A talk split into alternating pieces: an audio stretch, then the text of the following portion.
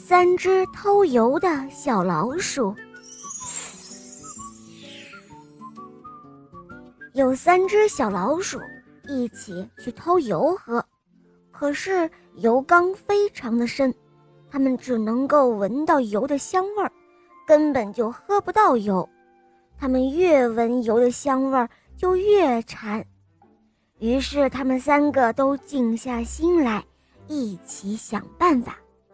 终于有一只小老鼠想出了一个好主意，一只老鼠咬着另外一只老鼠的尾巴，然后掉下缸底去喝油。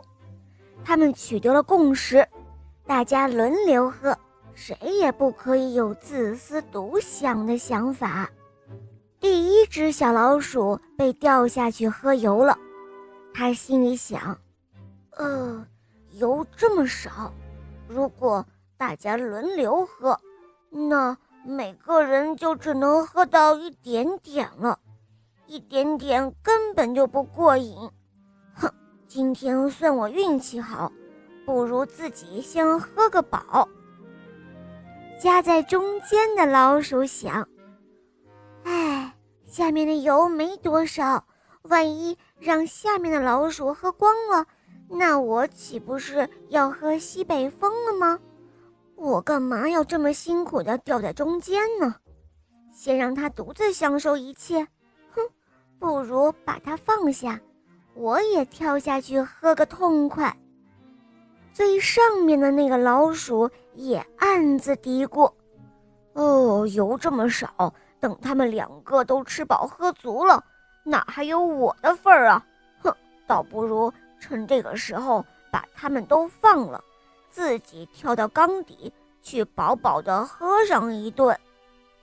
于是，老鼠狠心的放开了最下面的那只老鼠的尾巴，最上面的老鼠呢，也迅速的放开了中间那只老鼠的尾巴。它们争先恐后的跳到缸里去了。当三只小老鼠吃饱了喝足后，忽然发现自己。已经浑身都湿透了，加上他们的脚滑，那油缸又深，他们再也跳不出这个油缸了。